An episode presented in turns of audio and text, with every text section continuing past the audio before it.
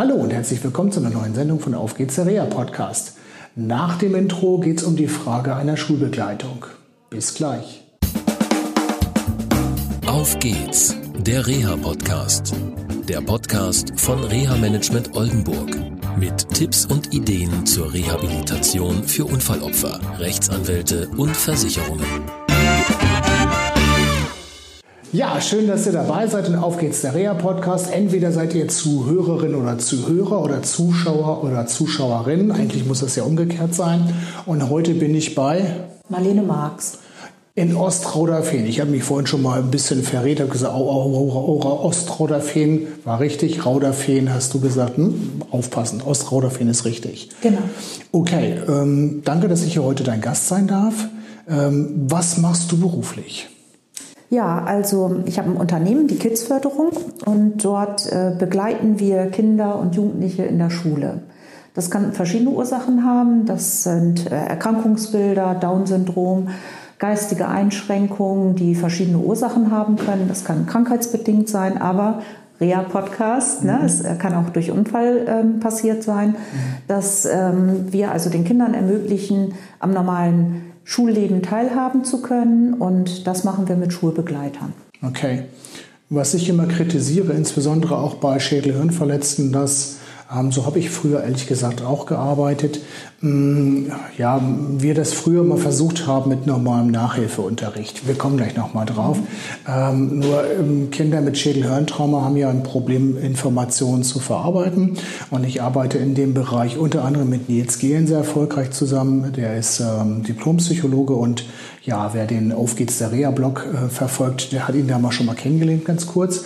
Ähm, was macht ihr konkret? Das war jetzt sehr allgemein. Also jetzt hat ein Kind einen Unfall, schwer betroffen, muss ja nicht immer gleich ein Schädel-Hirntrauma sein. Wie geht ihr da vor?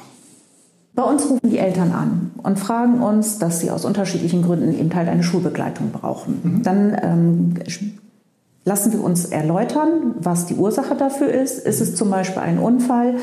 Ähm, gibt es vielleicht Konzentrationsschwierigkeiten, die unfallbedingt sind und das Kind ist eine sehr lange Zeit nicht mehr in der Schule gewesen. Dann gucke ich, was ich für Personal habe, zum Beispiel eine Heilerziehungspflegerin, die lernt die Kinder kennen und lässt sich erklären, was alles genau mit dem Kind ist.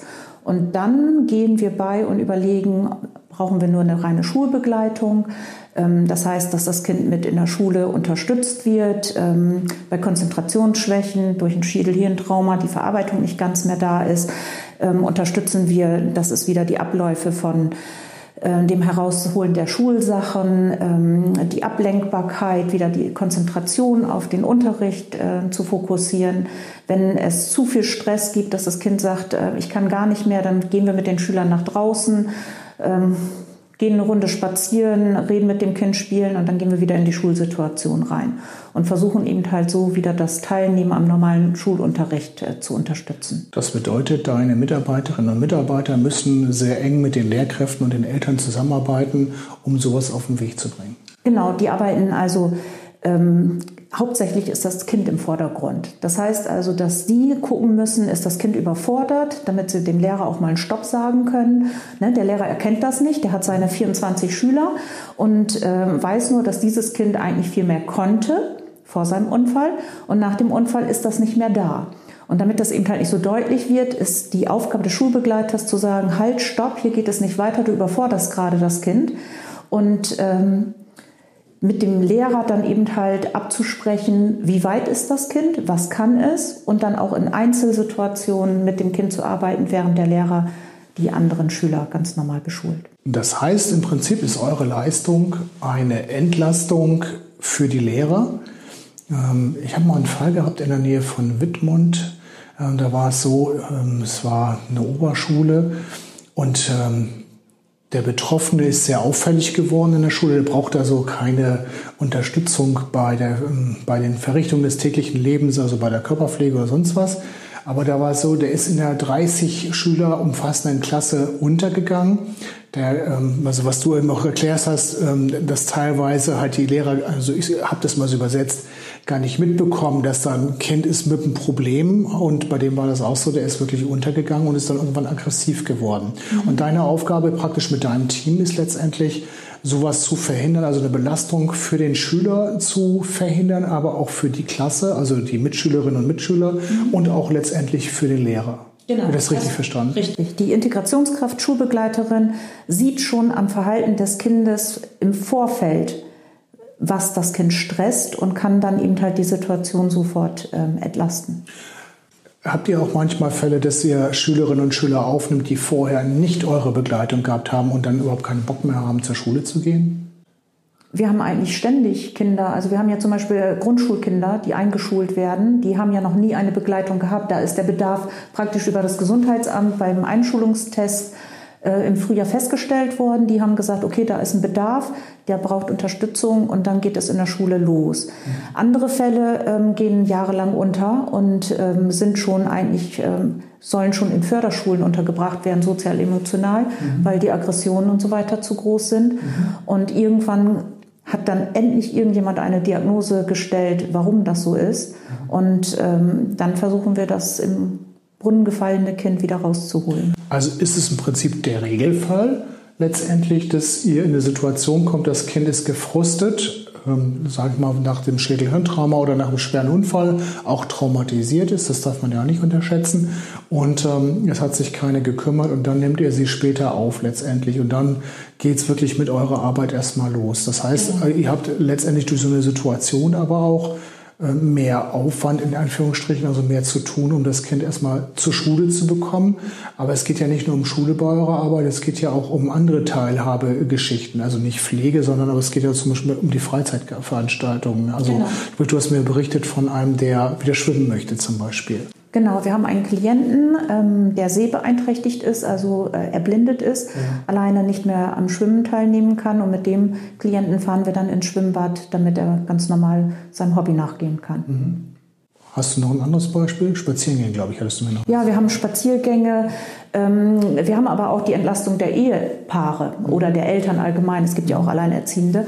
Mhm. Ähm, da haben wir einen Klienten, ähm, zwei Geschwisterkinder, die Beeinträchtigungen haben, wo die Eltern einfach noch ihre Paarebene gar nicht mehr leben können. Und da gehen wir in die Familie mit Entlastung und Betreuungsangeboten und dann können die Eltern essen gehen, Freizeitaktivitäten machen und wir betreuen zu Hause im häuslichen Umfeld die Kinder in der Zeit, wo die Eltern abwesend sind. Okay. Oder was manchmal auch wichtig ist, dass ja, Vater oder Mütter weiter arbeiten können, ja, weil das Familieneinkommen auch reduziert ist oder so.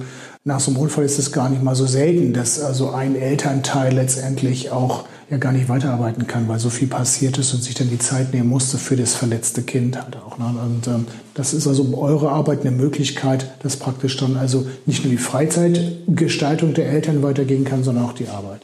Genau. Wir sehen das als Familienbetreuung in dem Sinne. Wir gucken also, was können wir unterstützen, was wir nicht selber leisten können, äh, kümmern wir uns darum, dass die Familien sich dann an die richtigen Stellen wenden können, können Kontakte herstellen. Okay, ähm, dann noch eine Frage. Ab welchem Alter gilt denn das überhaupt? Also wir können bis zum Grundschulalter ähm, auch betreuen, aber wir machen hauptsächlich ab Grundschulalter bis ähm, 18, 19, also bis zum Verlassen der regulären Schule. Mhm. Darüber hinaus auf Anfragen. Okay, das heißt also, wenn jemand zum Beispiel Probleme in der Berufsschule hat äh, und hat eine Ausbildungsstelle auf dem ersten Arbeitsmarkt, aber hat Probleme in der Berufsschule, da könnte man sich auch an euch wenden. Da kann man sich auch noch an uns wenden. Das heißt, das klassische Nachhilfesystem kann von euch auch rudimentär angeboten werden. Ja. Okay. Kann ich nichts weiter dazu sagen. genau. Ja, wobei ich nicht so ein Freund bin von diesem klassischen Nachhilfeding. Mittlerweile hat sich mein Denken da total verändert.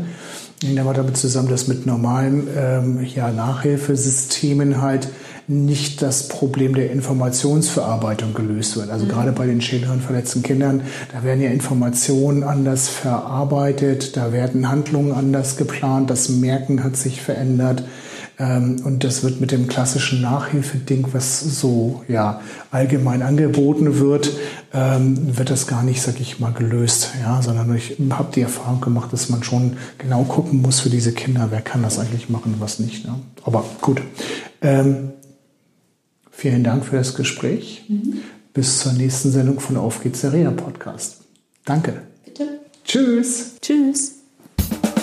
Das war eine Folge von Auf geht's, der Reha-Podcast. Eine Produktion von Reha Management Oldenburg. Weitere Informationen über uns finden Sie im Internet unter www.rehamanagement-oldenburg.de.